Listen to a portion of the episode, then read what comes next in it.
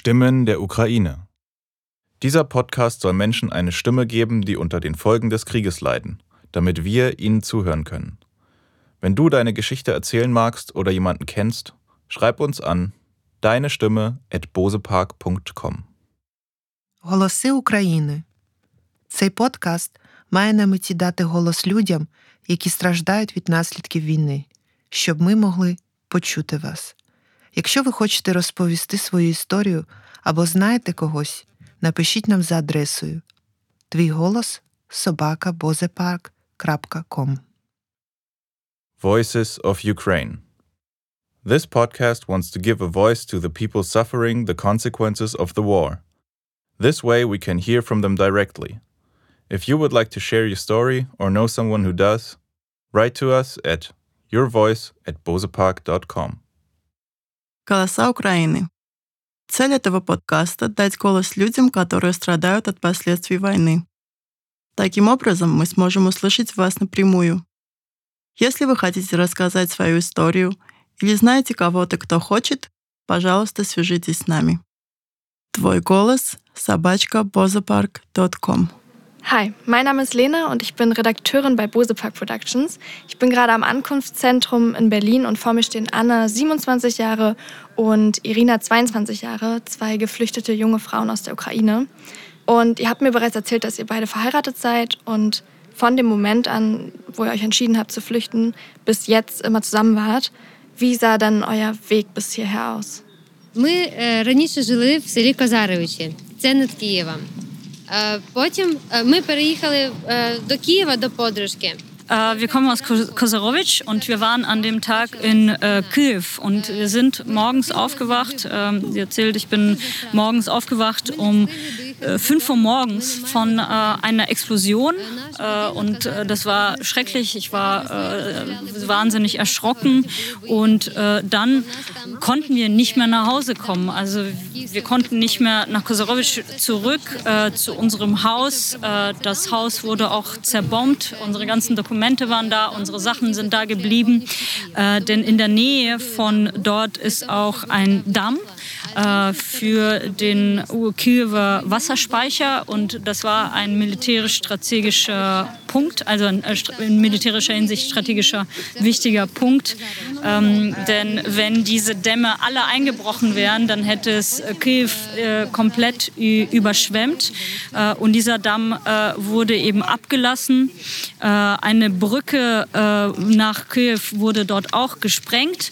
Und äh, dort gab es Kampfhandlungen und wir konnten nicht mehr äh, zurück. Ähm, deswegen sind wir erstmal nach Nowy Petrivki äh, und äh, von dort äh, sind wir nach Vinica gefahren. Und äh, Nowy Petrivki saßen wir erstmal äh, eine Woche und haben uns versteckt, äh, saßen quasi äh, in, äh, unter den äh, unter dem Angriff. Und nach Vinica sind wir, haben wir zehn Stunden gebraucht äh, für äh, einen Weg, für den man üblicherweise zehn äh, zwei Stunden braucht. Also wir haben zehn Stunden statt zwei Stunden gefahr, äh, gebraucht und dann waren wir dort in einer Unterkunft mit anderen äh, Flüchtlingen aus anderen Orten äh, und äh, von dort sind wir dann weiter nach Lviv oder Lemberg es hat dann auch wieder zehn Stunden gedauert. Äh, Es war ein sehr beschwerlicher Weg. Äh, Es gab eine Menge Kontrollen auf dem Weg. Äh, Und geholfen haben uns bei diesem ganzen Weg Freiwillige und verschiedene Telegram-Kanäle, mit denen wir herausfinden konnten, welcher Weg gerade sicher ist, wie wir weiterkommen. Ähm, Und ähm, wir sind dann eben von dort ähm, auf sehr dubiose Art und Weise ins Ausland gekommen. Через тиждень. Ага. Через тиждень ми виїхали до Вінниці. Е, їхали 10 годин, хоча в звичайний час туди їхати 2 години. Dann äh, erzählt Anna noch, äh, ich war in Kiew äh, bei dem Angriff, bei Kriegsbeginn, weil ich Künstlerin bin und wir haben eine Show am Freitag vorbereitet, für den Freitag vorbereitet. Und am Donnerstag fing das Ganze an. Äh, das heißt, ich hatte nichts dabei, wir konnten nichts mehr mitnehmen, um uns in Sicherheit zu bringen. Äh, wir haben unsere Katze dabei. Äh, das war das Einzige, was wir mitnehmen konnten. Und wir sind dann eben über die Grenze, über über andere Städte nach äh, Krakau, ähm, dort mit dem Zug auch wieder äh, sieben Stunden gefahren, mussten dort direkt äh, auf dem Boden schlafen. Der ganze Zug war voll, es war sehr anstrengend. Und in Poznan haben uns, sagt Irina, meine Eltern dann äh, abgeholt. Äh, und dort äh, sind gerade auch wahnsinnig viele Flüchtlinge aus der Ukraine. Sie haben keinen Platz zum Wohnen wohnen, sie haben keine Unterkünfte, sie haben keine Arbeit. Äh, es ist auch sehr schwierig, dort Arbeit zu finden, vor allem wenn man kein Englisch oder kein Deutsch kann. Und äh, wir haben uns eben entschieden, danach weiterzufahren nach Berlin. Äh, und hier ist es ruhig, es ist sehr schön, es ist still. Manchmal aber, wenn wir Flugzeuge hören, dann bringen wir uns sofort in Deckung. Wir haben schon diesen Reflex, weil es einfach drin ist. Wir saßen eine ganze Woche in einem Bunker, also im Keller, den wir zu einem Bunker umgebaut hatten. Die ganzen Konserven, die ganzen Vorräte haben wir rausgeräumt. Und ich habe noch meinen Eltern gesagt, wir müssen die Fenster vernageln. Und die meinten damals, naja, das wird schon vorbei vorbeigehen nach ein paar Tagen. Und es ist eben nicht vorbei. Повиносили звідти банки, консервацію. І давай батькам казати, що давайте вікна заклеювати. А вони ні, ні, два дні, три дні війна закінчиться, все буде ніштяк. Так не буває. Ihr habt jetzt gerade erzählt, dass ihr eure Katze mitnehmen konntet und seid jetzt auch zu zweit. Ähm, musstet ihr denn Menschen aus eurer Familie oder aus eurem Freundeskreis zurücklassen in der Ukraine? Брат остался мой дома, он свою семью отправил в Польшу. Это племянник, племянница, маленькие дети. Das ist natürlich äh, schrecklich. Äh, ich habe auch äh, einen Bruder, sagt Anna, ähm, der jetzt seine Kinder, also meine Nichte und meinen Neffen und seine Frau ins Ausland geschickt hat und äh, äh, sie in Sicherheit gebracht gemacht hat. Aber meine Eltern sind noch da, mein Ma meine Mama ist noch da, mein Papa ist noch da.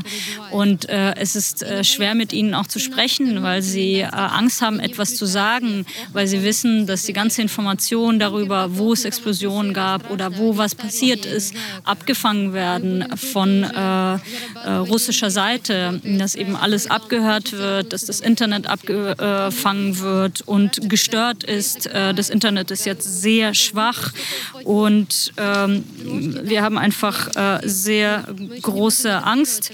Äh, ab 17 Uhr ist Sperrstunde, das heißt, sie machen das Licht nicht mehr an, äh, sie machen nichts mehr, sie sitzen da mit zugenagelten Fenstern. Der Bunker ist schon bereit, aber hm, sie können eben überhaupt nicht mehr raus und äh, auch wir sind äh, immer noch äh, wahnsinnig geschockt von der ganzen Situation. Also wir stehen immer noch unter Schock.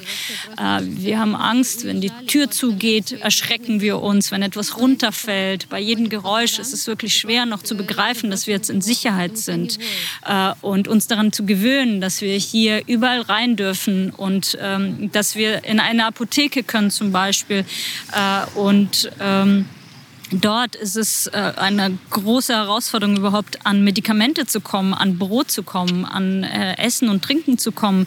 Äh, ich helfe gerade beispielsweise äh, irgendwie äh, Lieferungen mit Medikamenten äh, in die Ukraine zu schaffen, ähm, Insulin und andere lebensnotwendige Medikamente. Dort ist auch der Supermarkt beispielsweise zwei Stunden am Tag geöffnet und es stehen riesige Schlangen überall. Alle stehen an, um einkaufen zu können können.